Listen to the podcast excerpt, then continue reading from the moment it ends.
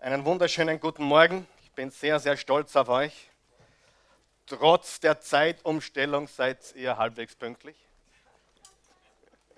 Zum Ersten. Zum Zweiten, trotz dieses Tohu Wabohus da draußen. Ich habe heute eine Nachricht bekommen schon aus, aus Berlin, wo es genauso tobt, wo es genauso stürmisch ist wie bei uns. Und ich hoffe, ihr seid alle in Sicherheit da draußen.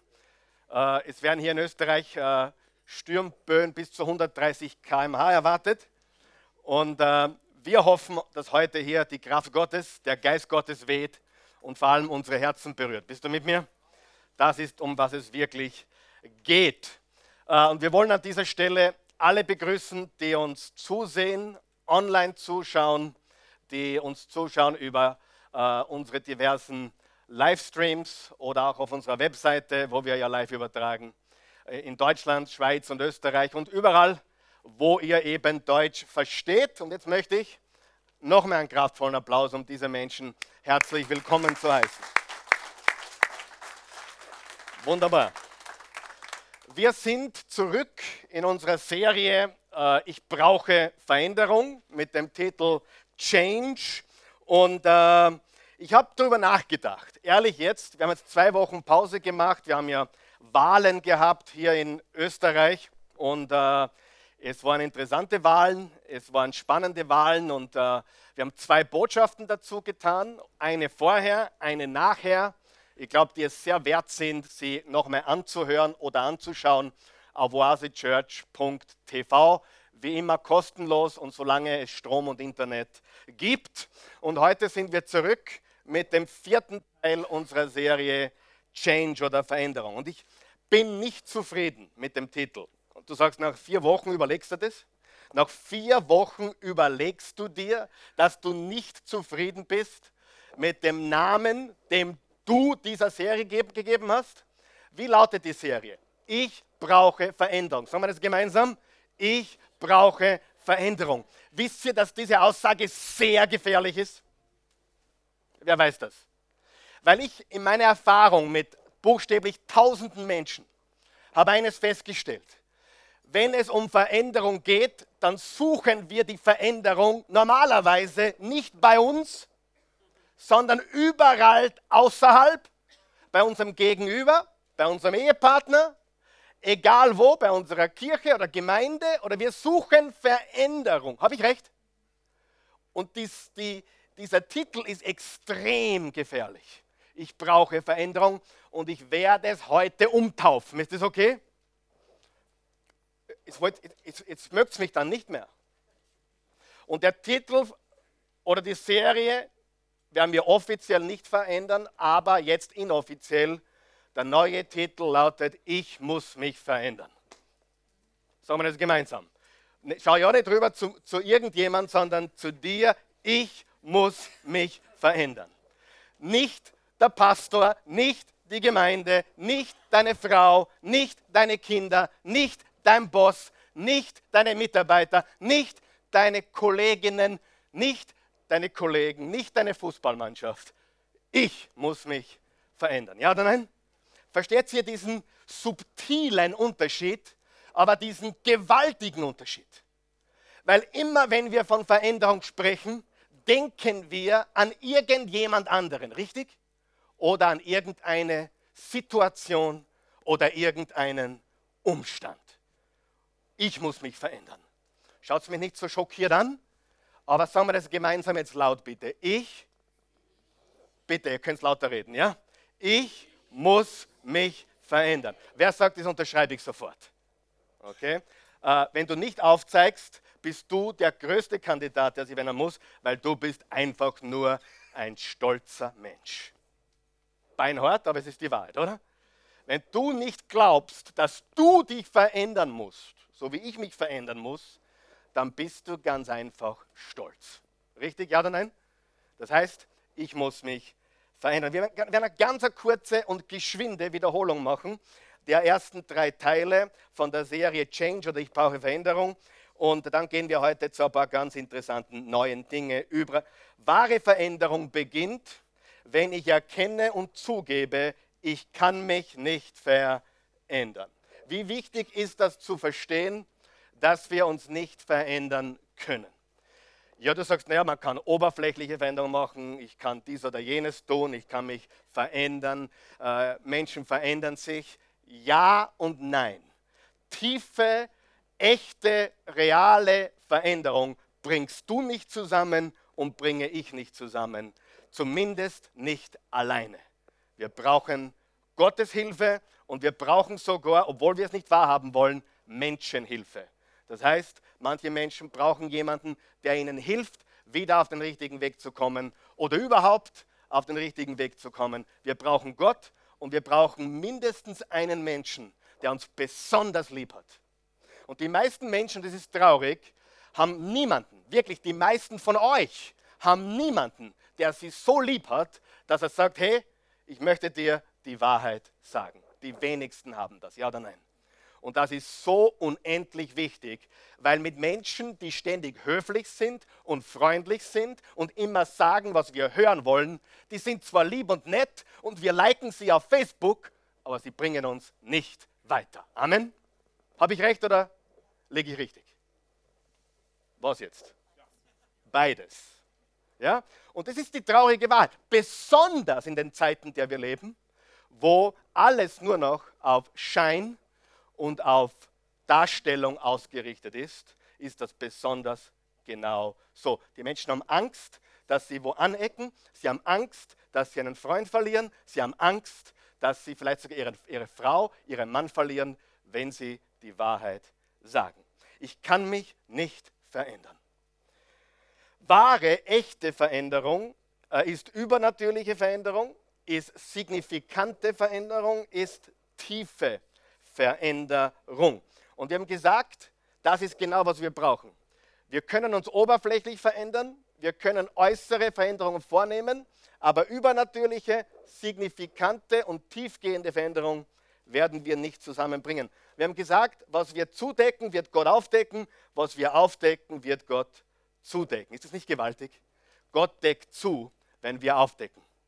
Und das steht im Sprüche 28, Vers 13, Menschen, die ihre Verfehlungen verheimlichen, haben keinen Erfolg im Leben, aber alle, die ihr Unrecht bekennen und aufgeben, finden Gottes Erbarmen. Ist das nicht absolut genial, Gottes Erbarmen zu finden? Wer findet das genial? Wenn ich meine Sünden bekenne, wenn ich aufdecke, dann bekomme ich seine Gnade. Dann haben wir gesprochen über die verzweifelte Frau mit den Blutungen, die vier Dinge getan hat. Sie hat ihre eigenen Bemühungen beendet.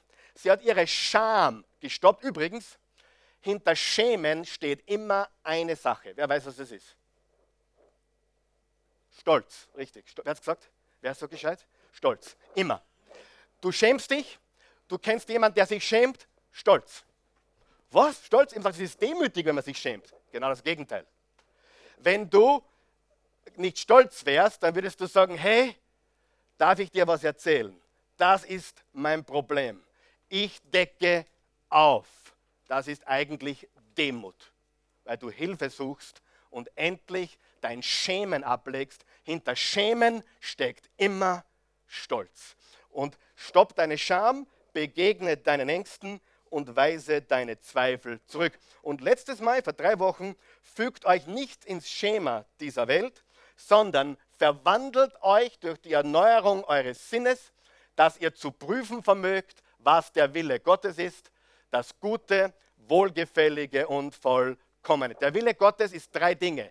Sagen wir das gemeinsam. Gut, sagen wir gut, wohlgefällig und vollkommen.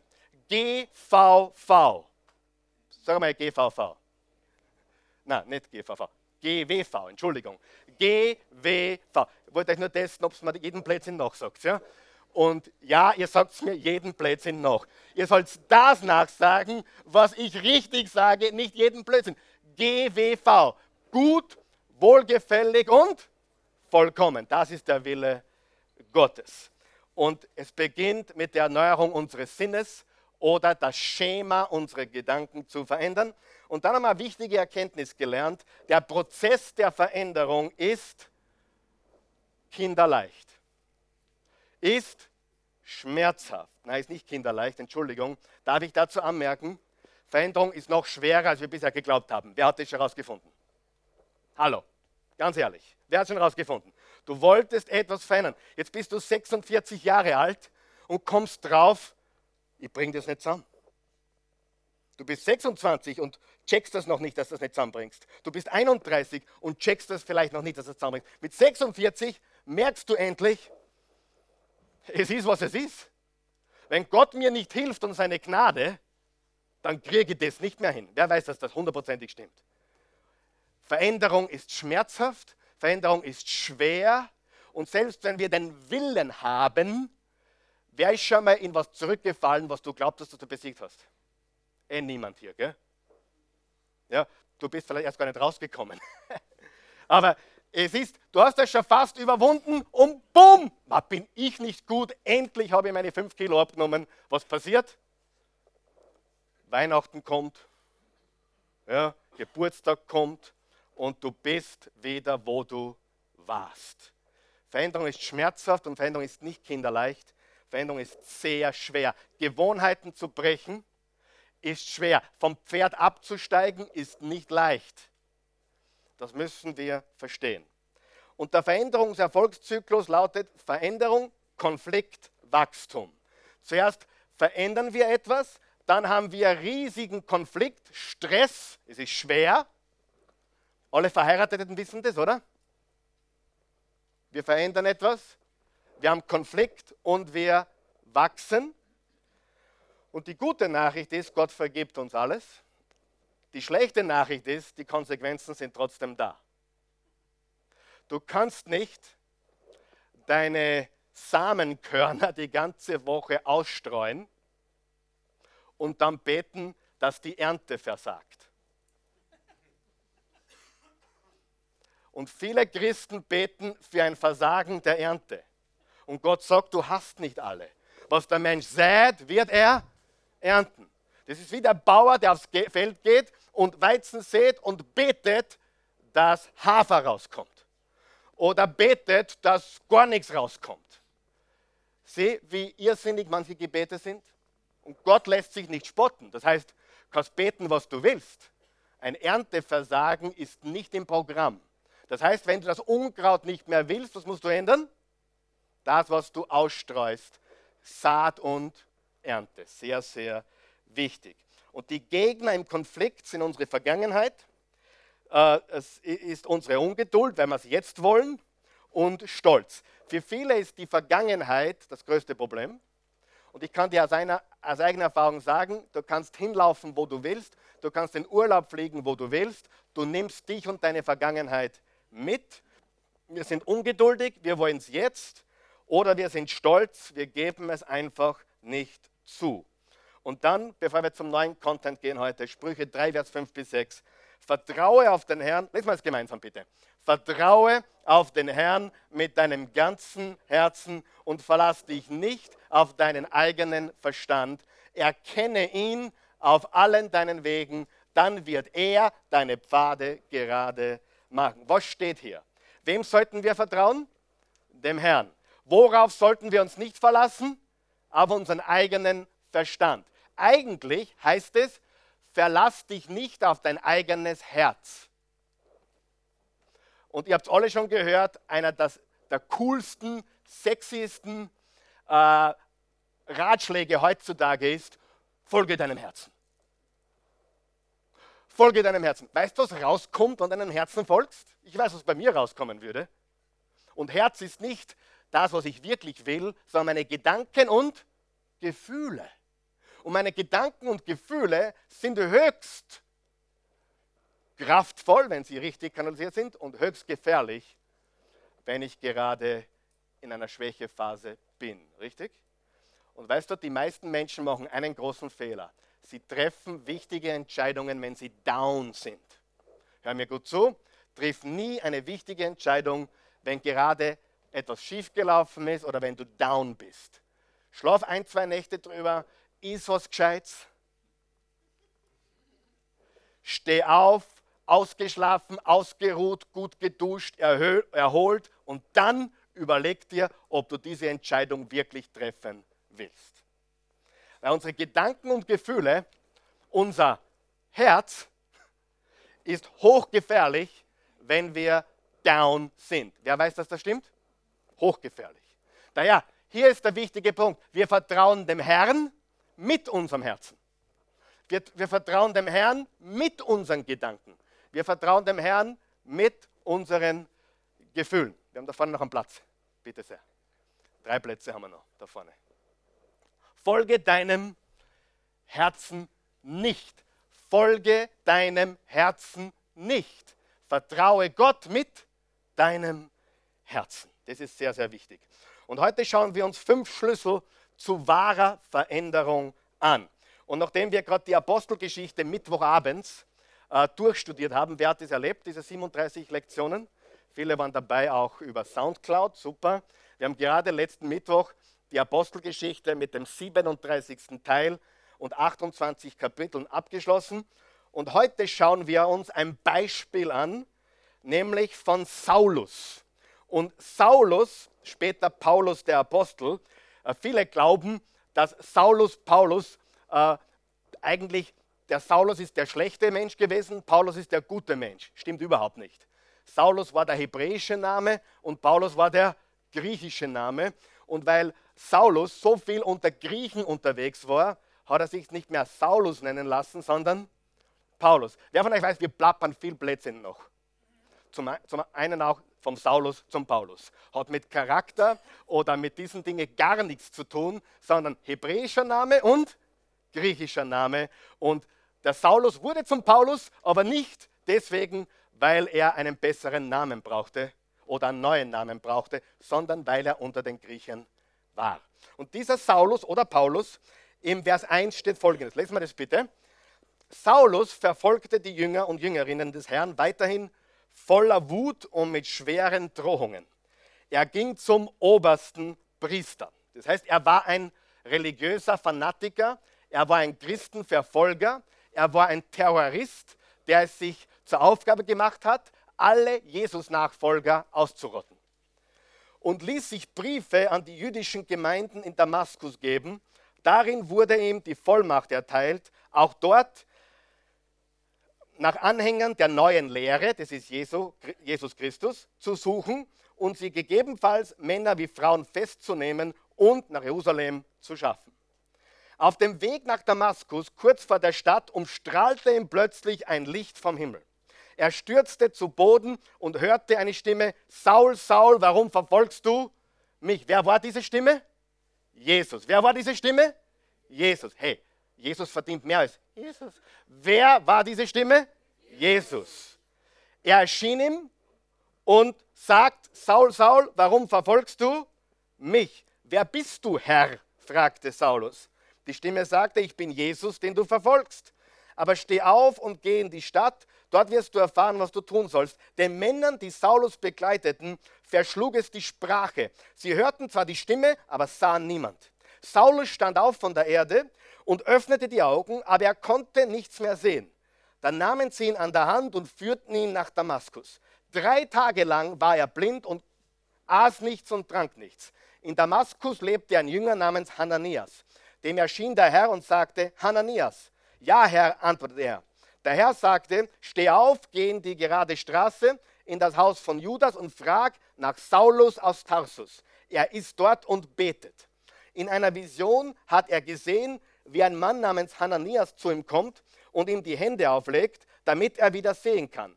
Hananias antwortete, Herr, ich habe von vielen Seiten gehört, wie viel Böses dieser Mann in Jerusalem deiner Gemeinde, also deinen Nachfolgern, angetan hat. Und jetzt ist er hier und hat von den führenden Priestern die Vollmacht, alle zu verhaften, die sich zu deinem Namen, zum Namen Jesus, bekennen. Aber der Herr sagte, geh nur hin, Gerade ihn habe ich als mein Werkzeug ausgesucht. Er wird meinen Namen den nichtjüdischen Völkern und ihren Herrschern bekannt machen und auch dem Volk Israel. Und ich will ihm zeigen, wie viel nun er für, für das Bekenntnis zu meinem Namen leiden muss. Da ging Hananias in jenes Haus, er legte Saulus die Hände auf und sagte, Bruder Saul, der Herr hat mich geschickt, Jesus, der dir unterwegs erschienen ist, du sollst wieder sehen können und mit dem Heiligen Geist erfüllt werden. Im selben Augenblick fiel es Saulus wie Schuppen von den Augen und er konnte wieder sehen. Er stand auf und ließ sich taufen. Dann aß er etwas und kam wieder zu Kräften. Saulus war erst ein paar Tage bei den Jüngern und Jüngerinnen in Damaskus. Da ging er auch schon in die Synagogen und verkündete dort Jesus als den Sohn Gottes. Alle, die ihn hörten, waren außer sich und sagten, ist das nicht der, der in Jerusalem alle verfolgt hat, die sich zu Jesus bekannt haben?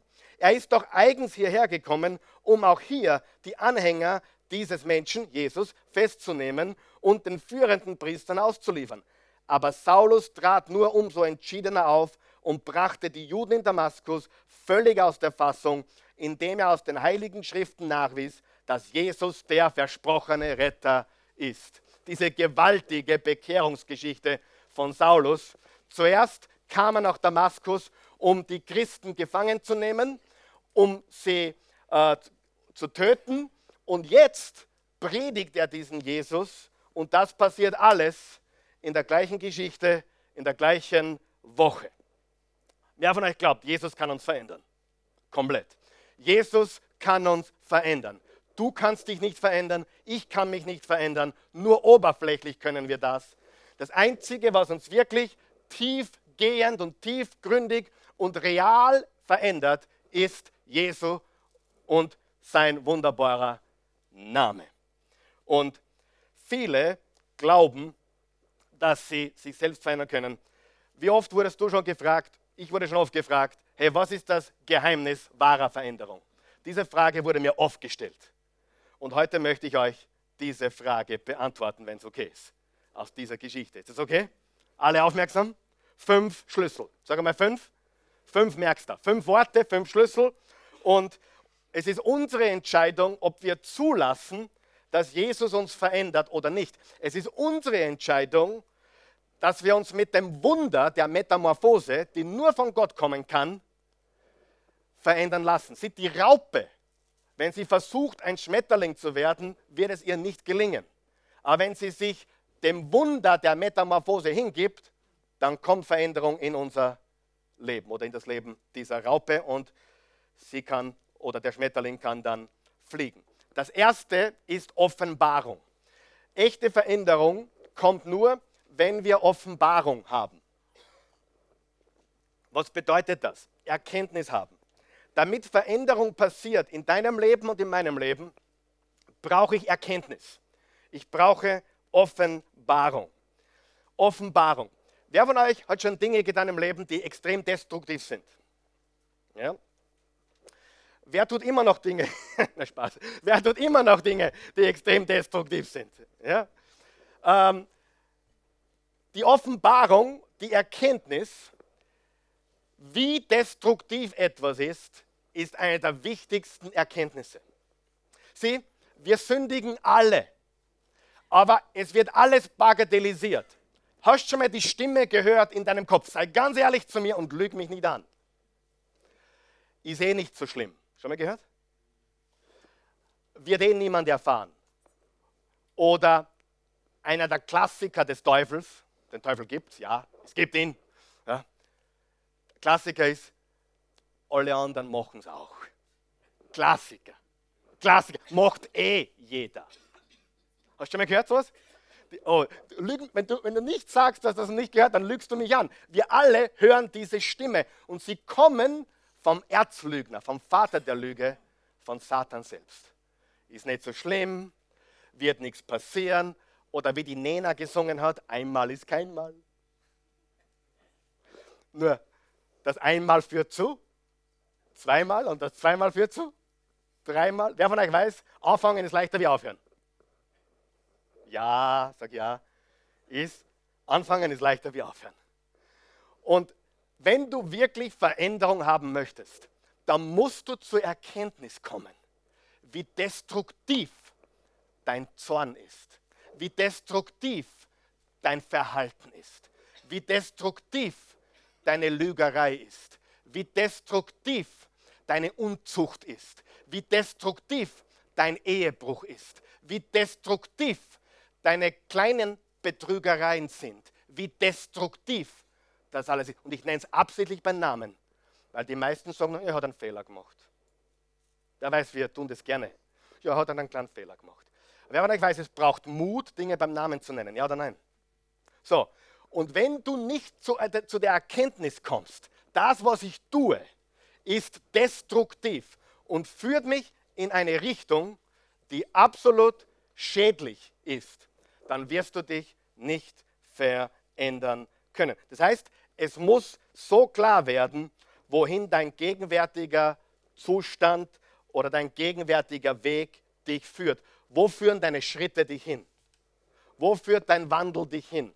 Wo führt das, was du täglich tust? Wo endet das? Und die meisten sehen das nicht. Warum? Weil sie blind sind. Weil sie eine Decke über dem Kopf haben und nicht merken, dass das, was sie Tag für Tag tun, sich aufbaut und akkumuliert und einen Zinseszinseffekt hat, der gewaltig ist. Denk das, was du jetzt tust, einmal 30 Jahre vorwärts. Oder 20 Jahre. Oder 10 Jahre. Im Positiven übrigens auch. Sehr, sehr powerful, sehr, sehr kraftvoll. Aber die meisten von uns haben auch negative Gewohnheiten. Und die führen zu etwas ganz äh, Schrecklichem. Das heißt, es muss drastisch sein. Beim Saulus war es so drastisch, dass der Herr Jesus kommen musste und ihn vom Gaul hauen musste. Das wird dir wahrscheinlich nicht passieren. Aber hast du schon mal was Drastisches erlebt? Und heute sagst du, Gott sei Dank. Gott sei Dank. Warum Gott sei Dank? Weil es ein Weckruf war. Richtig? Das Erste, was du brauchst, wenn du Veränderung möchtest, sonst wird es nicht stecken bleiben. Ich will dich gleich desillusionieren. Wenn du nicht die tiefe Überzeugung hast, das, was ich mache, ist schädlich. So wie ich jetzt esse, das führt unweigerlich zum Herzinfarkt. So wie ich mich jetzt benehme, führt unweigerlich zur Scheidung. So wie ich jetzt handle, wird unweigerlich dazu führen, dass ich mich ins Unglück stürze. Wenn diese Erkenntnis nicht kommt, das ist der erste Schritt. Du musst wissen, das, was ich tue, ist hochgradig schädlich. Oder? Und dann können wir beginnen, uns zu verändern. Aber erst dann. Ja? Und die meisten gehen her und sagen, naja, es ist ja nicht so schlimm. Und vor allem, ich bin ja bis jetzt mit dem davon gekommen. Wird schon nichts passieren, richtig?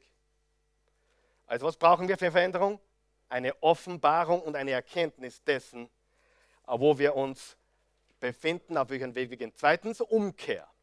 Was heißt Umkehr? Ist ein biblisches Wort.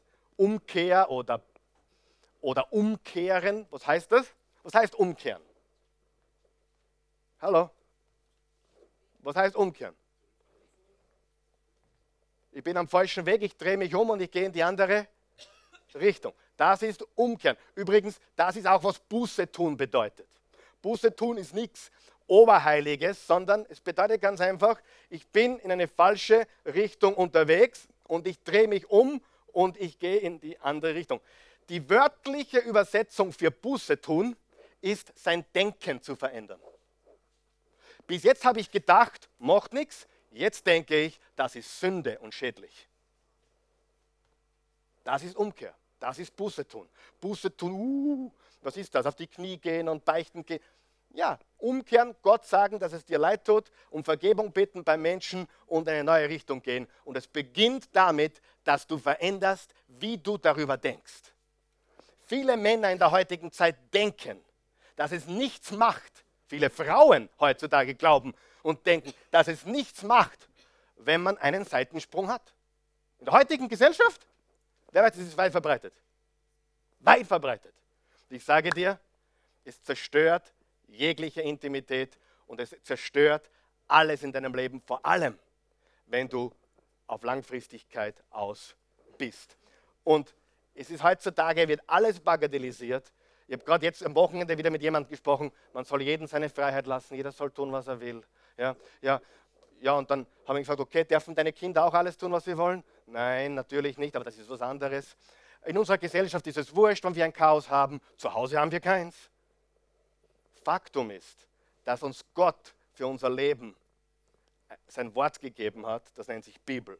Und wenn wir uns danach richten, dann werden wir Wohlergehen haben. Wenn wir uns daran nicht richten, werden wir daran zerbrechen. Und er will, dass wir umkehren auf den richtigen Weg. Was heißt umkehren? Sein Denken erneuern, in eine neue Richtung gehen. Es bedeutet auch ein Wegdrehen von Entscheidungen, von Mustern. Und Paulus hat gesagt, Herr, was willst du, dass ich tue? Saulus kehrte sofort um. Vor allen, die mit ihm waren, drehte er sich um. Die waren alle auf dem Weg, um Christen zu verfolgen. Und mitten auf dem Weg hat er eine Erkenntnis. Dieser Weg ist komplett falsch.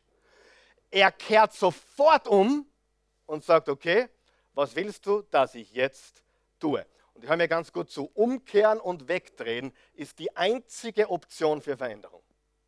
Andere haben wir nicht. Wir können nicht so weitermachen, wie wir machen und glauben, es wird was anderes rauskommen. Ich glaube, Einstein hat gesagt, dasselbe immer wieder und immer wieder zu tun und eine andere Ernte, ein anderes Ergebnis zu erwarten, ist Wahnsinn. Irrsinn. Ja, Ende, wenn du das Gleiche immer wieder tust, kommt das Gleiche immer wieder außer. Und wir ernten erst später, als wir gesät haben. Und ich sage dir, was ich weiß, meistens erst viel später. Wenn du heute Böses siehst oder die letzten zehn Jahre, es ist noch nichts passiert, verwundert mich nicht. Es verwundert mich nicht, wenn du 30 bist oder 35 bist oder 45 bist und du machst das schon 15, 20 Jahre und es ist noch nichts passiert. Wundert mich nicht, weil die Ernte sehr, sehr zeitverzögert ist, extrem zeitverzögert. Manchmal kommt erst am Ende des Lebens, wo wir draufkommen, wow, ich habe niemanden. Ich habe alles, was wichtig ist, verloren. Ist Umkehr was Wichtiges? Ich will, dass du das Wort Buße und Umkehr ab sofort immer mit etwas Schönem in Verbindung bringst. Mit etwas Schönem.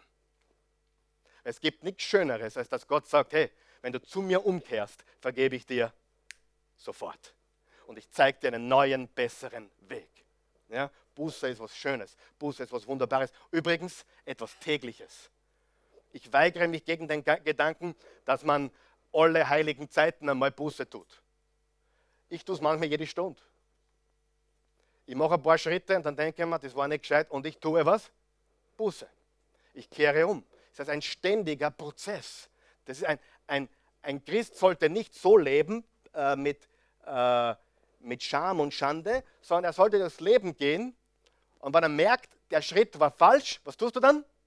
umkehren, Buße tun. Aber nicht im Sinne, oh, ich bin so schlimm, sondern danke Jesus, dass du mir das gezeigt hast. Jetzt gehen wir wieder in diese Richtung.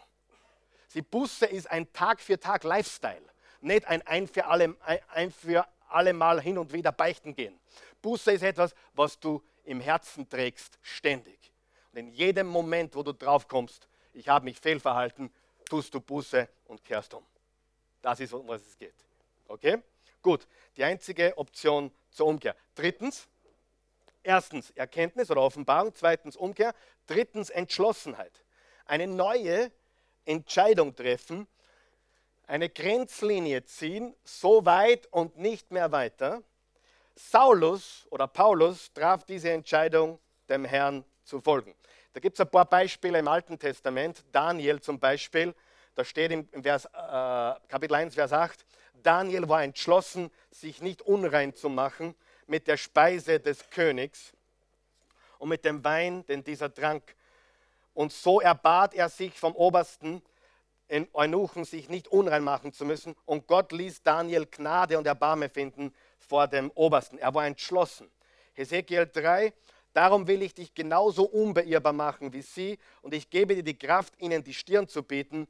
Ja, ich mache dich unnachgiebig härter noch als einen Kieselstein, hart wie einen Diamanten. Und das ist positiv gemeint. Wer von euch weiß, für manche Dinge muss man entschlossen sein. Da muss man absolut äh, hart bleiben, vor allem zu sich selbst und zu dem, was man entschieden hat. Wer von euch weiß das? Ja? Äh, den Stecker aus dem Fernseher ziehen und vielleicht das Kabel abschneiden. Zum Beispiel. Ja? Äh, oder, oder äh, den Laptop nehmen und äh, zum Neusiedlersee fahren und ihn in, in, in, den See werfen. Ich weiß, ich rede jetzt wirklich von, von wirklich äh, Dingen, die vielleicht notwendig sind. Wer von euch weiß, manche Dinge muss man einfach entschließen. Ein Entschluss. Hey, wenn du zehn Tafeln Schokolade zu Hause hast und du Schokolade nicht essen solltest, dann bitte behalte sich nicht auf, bis die Enkelkinder auf Besuch kommen, sondern schmeiß sie weg, bevor du sie alle selber verdruckst. Richtig? Es gibt Dinge, da muss man einen Schluss fahren. Man muss die Versuchung quasi ausschalten. Meine Frau ist sehr stolz auf mich. Nicht für alles, aber für einiges. Sie ist sehr, sie ist sehr stolz auf mich, weil ich vor einem Monat meine Fußball, Sky, Sky Fußball, Sky Fußball storniert habe.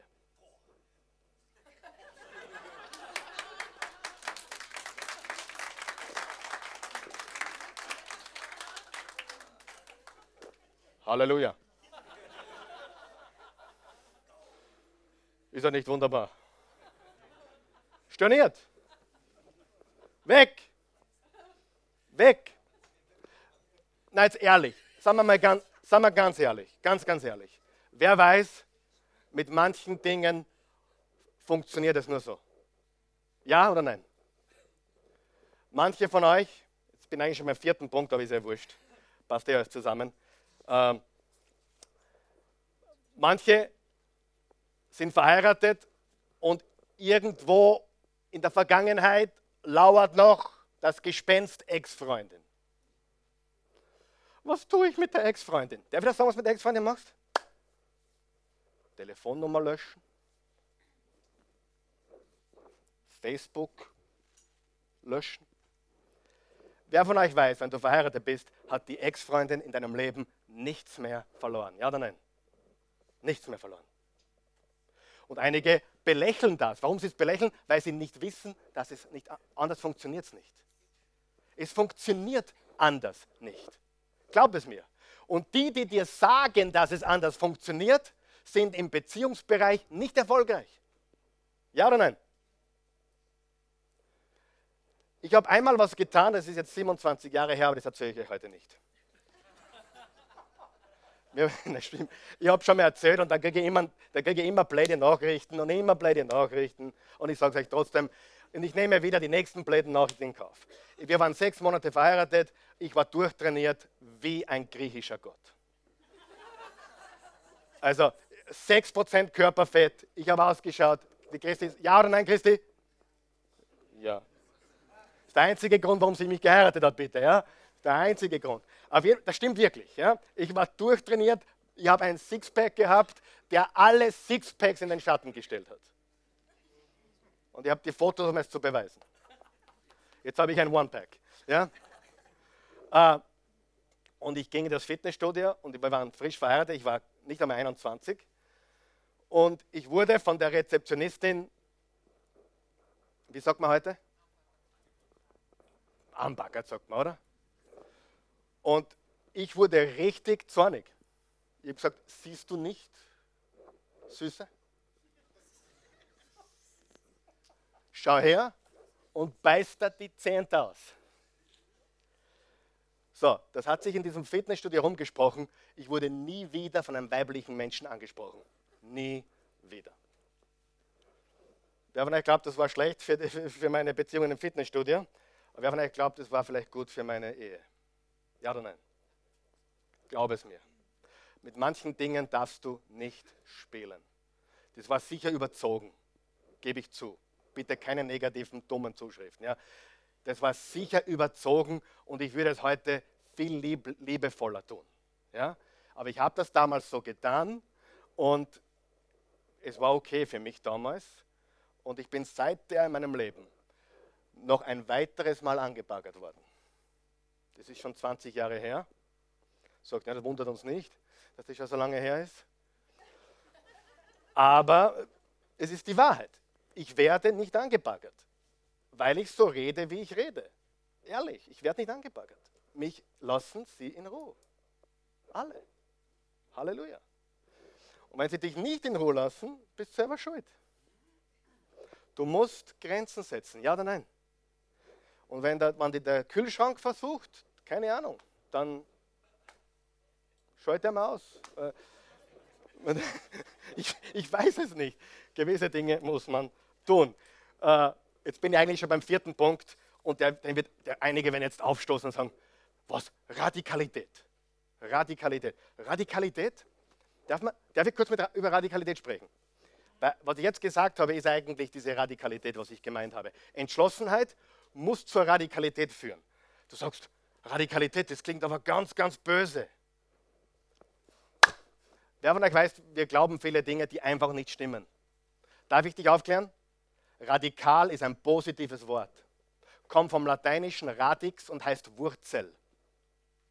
Wurzel, zurück zu den Wurzeln, back to the roots. Das heißt radikal sein. ich dachte, das hat mit Religion zu tun oder mit, das ist vielleicht Fanatismus. Aber wer von euch weiß, dass wir in gewissen Dingen radikal sein müssen? Es gibt radikale ähm, Fußballfans. Es gibt radikale äh, religiöse Fanatiker, leider. Ich gehöre nicht dazu. Ich bin radikal in meiner Liebe zu Jesus. Ich liebe meine Frau radikal. Ich liebe Jesus radikal. Woher haben wir das, dass radikal was Negatives ist? It's positive.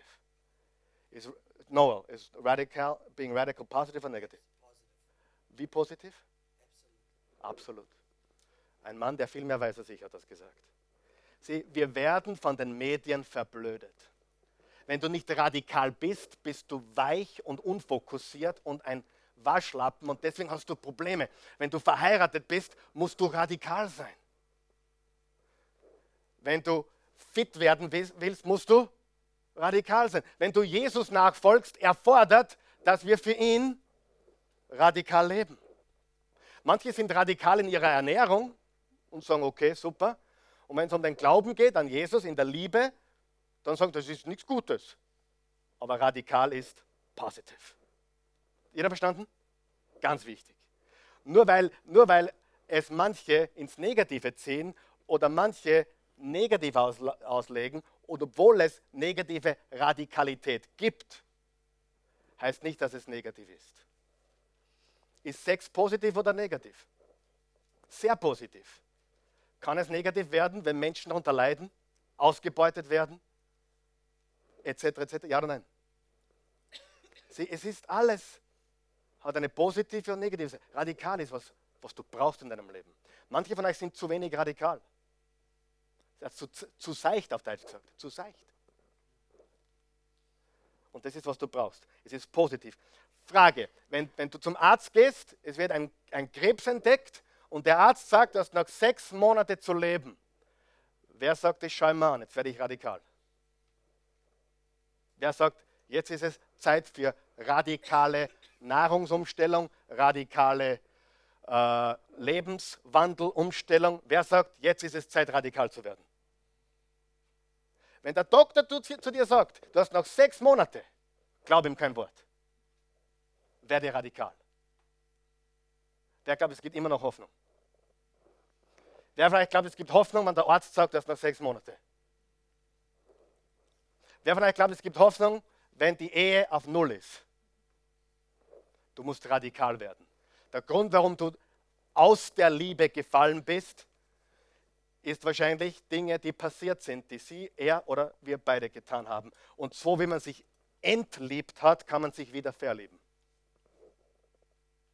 Man muss nur radikal werden. Es wird still, aber es ist die Wahrheit. Und Paulus wurde radikal. Er hat so, im Vers 20 haben wir gelesen, er ging sofort und predigte Jesus. Musst dir vorstellen, der hat es gerade vom Gaul gehaut, weil er auf dem Weg war, Christen gefangen zu nehmen. Es haut ihm vom Gaul und das Erste, was er tut, nachdem er wieder sehen kann, nachdem er gebetet hat, ist, er hat den Jesus gepredigt, den er verfolgt hat bis zum Tod. Das ist radikal. Und ich sage dir, ohne Radikalität lässt sich das Leben nicht mit Freude gestalten. Du musst wissen, wofür du lebst und du musst es ganz tun. Und mir begegnen ständig Menschen, die in ihrem ganzen Leben noch nichts vollgetan haben. Es gibt so viele Menschen, die laufen, aber sie laufen nicht voll. Sie, sie kämpfen, aber sie kämpfen nicht voll. Sie tun Business, aber sie tun es nicht voll. Sie sind verheiratet, aber sie tun es nicht mit dem ganzen Herzen. Und wenn du es nicht mit ganzem Herzen tust und radikal wirst, wird es ein jähes Ende haben. Glaube es mir. Du wirst zurückfallen, du wirst abfallen, du wirst nicht durchkommen. Das ist wichtig. Jetzt kommen wir zum nächsten Punkt und die hängen alle zusammen. Was brauche ich zur Veränderung? Erstens, Offenbarung oder Erkenntnis. Zweitens, was? Umkehr. Drittens, Entschlossenheit. Viertens, Radikalität. Und fünftens, Unnachgiebigkeit. Das ist die Steigerungsform dann von Radikalität. Warum ist das wichtig? Weil, jetzt hör mir zu, weil deine Entscheidungen gechallenged werden. Deine Entscheidungen werden gechallenged. Deine Umkehr wird gechallenged. Du wirst gechallenged. Wer hat schon eine Entscheidung getroffen und dann bist du drauf gekommen, jetzt kommt der Gegenwind aber gewaltig.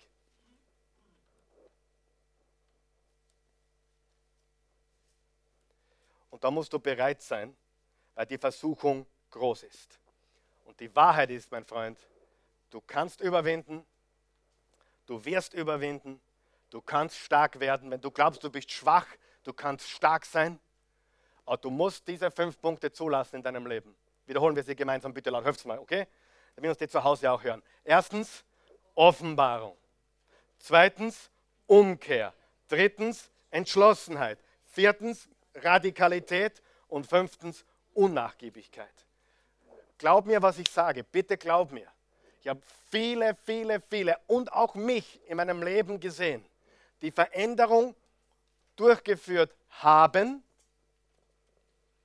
Es hat sogar gut ausgeschaut, aber es ging wieder in die falsche Richtung.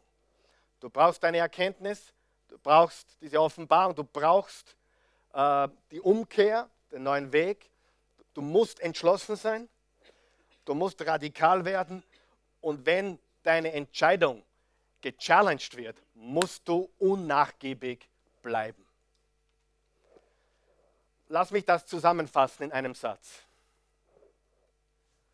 Sei lieb zu allen Menschen, aber sei vor allem hart zu dir selbst. Damit meine ich nicht, sich selber zu schlagen, bitte, um Himmels Willen. Wer von euch weiß, wir messen andere mit einem anderen Maßstab als uns selbst. Wir, bei uns, ich habe es gut gemeint. Beim anderen, so eine. Ich habe es gut gemeint, leider habe ich einen Fehler gemacht. Der andere ist, ist gleich irgendein ganz Schimpf, Schimpf, schimpfendes Wort. Wir messen andere anders als uns selbst. Und wenn wir beginnen, zu uns selbst ehrlich zu werden und beginnen, umzukehren und beginnen, wirklich entschlossen zu sein, und radikal zu werden, wo wir es sein sollen und unnachgiebig, wenn Versuchungen kommen, dann werden wir gewinnen in Jesu Namen. Amen. Lass uns aufstehen. Vater, Vater, guter Gott, wir kommen jetzt zu dir im wunderbaren Namen Jesu. Ich danke dir für deine unendliche Güte und Gnade, dein Erbarmen, deine Treue. Gott, ich hoffe, wir haben alle begriffen heute Morgen, dass Veränderung schwer ist, dass Veränderung schmerzhaft ist, aber dass es wertvoll ist. Dass es wert ist, diesen Weg zu gehen, diesen Prozess der Veränderung einzugehen. Und ich bete und hoffe auch, dass wir verstanden haben, dass wir uns ohne dich, Herr Jesus Christus, nicht wirklich auf Dauer tiefgründig verändern können. Diese Gewohnheiten werden immer wieder ihr schieres Gesicht zeigen. Diese Verhaltensmuster, diese Denkmuster kommen immer irgendwo wieder hervor, wenn wir sie nicht aufrichtig von dir behandeln lassen. Danke, dass wir bei dir leben dürfen mit Umkehr, dass wir jeden Tag umkehren dürfen dass es nicht zu spät ist, umzukehren, sondern dass wir jeden Tag eine neue Richtung einschlagen dürfen. Dafür sind wir sehr, sehr dankbar. weil du ein gnädiger Gott bist, ein erbarmungsvoller Gott, weil du ein liebender Vater bist.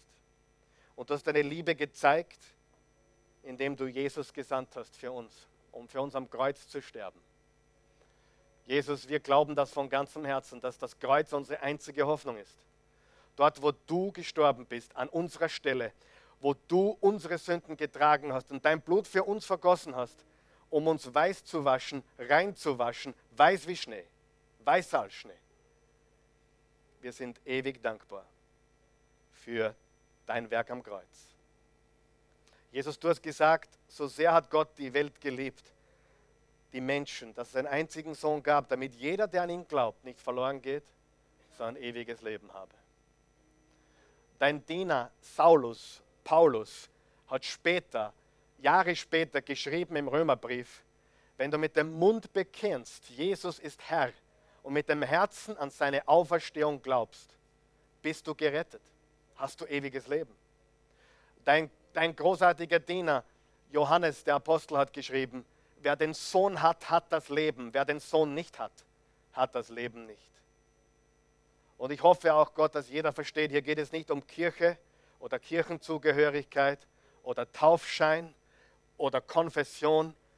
Hier geht es nicht um Religion, hier geht es um dich, Jesus, den Schöpfer von Himmel und Erde. Und ich bete, dass du jetzt Herzen aufmachst. Herzen hier vor Ort und auch zu Hause, die die zusehen wo immer sie sind, dass du Herzen öffnest und deine Liebe in sie hineinlassen. Deine Liebe, die Menschen verändert.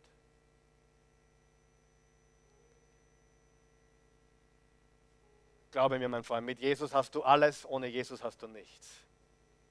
Und jeder kommt drauf irgendwann einmal. Ja, wir lächeln. Ja, wir ziehen unser bestes Gewand an. Ja, wir posten unsere besten Fotos, aber tief drinnen wissen wir, da ist ein Loch. Da ist ein Loch.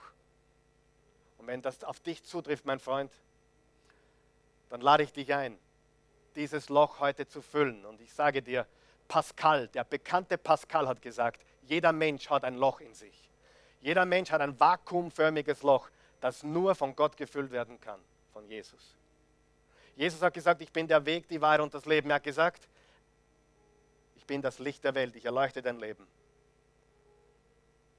Er hat gesagt, ich werde niemanden wegstoßen, der zu mir kommt. Ich nehme sie alle auf.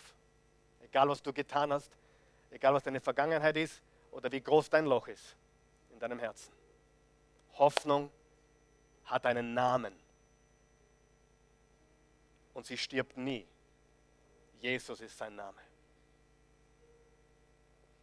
Und wenn du ihn einladen möchtest in dein Herz und Leben, Heute ist dein Tag.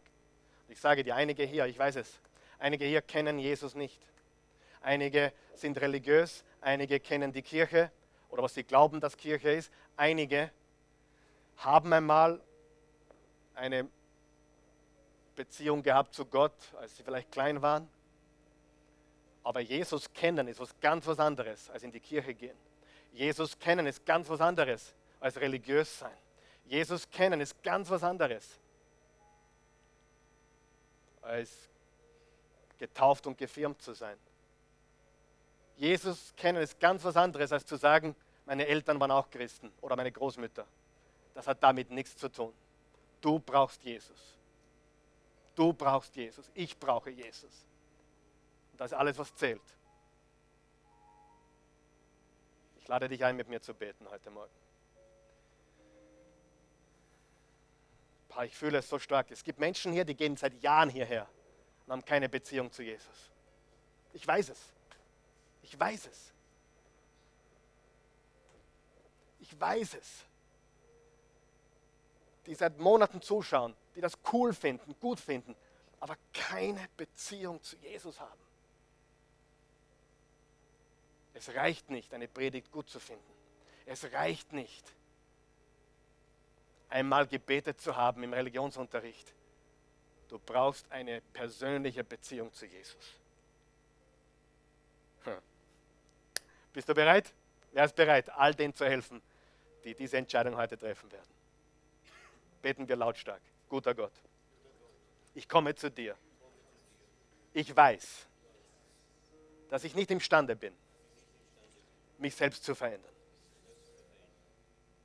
Mein Leben zeigt das. Ich brauche dich.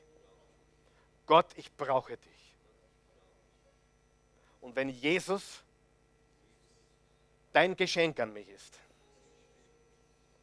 dann nehme ich dieses Geschenk jetzt an. In diesem Moment lade ich dich ein, Jesus, komm in mein Leben. Gebe dir mein Leben. Mein sündhaftes, mein schwaches, mein chaotisches Leben. Mein gebrochenes Leben. Ich gebe es dir. Jetzt. Und ich empfange dein Leben. Freude, Frieden, Kraft, Leben. Jesus Christus, komm in mein Herz. Und ich deklariere jetzt lautstark, Jesus, du bist mein Herr, mein Retter. Ich brauche einen Retter. Ich brauche einen Erlöser. Sei mein Herr. Danke, Jesus. Ich glaube, du bist auferstanden. Nachdem du für mich gestorben bist, bist du auferstanden. Du lebst. Lebe in mir. Danke, Jesus. Amen. Danke, Jesus. Wenn du das gebetet hast und wirklich gemeint hast, egal wo du herkommst, egal welche Religion du hast, völlig egal, ob du in Österreich aufgewachsen bist oder sonst irgendwo. Wo. Egal wer du bist, wenn du dieses Gebet gebetet hast, bist du ein Kind Gottes geworden. Danke, Jesus.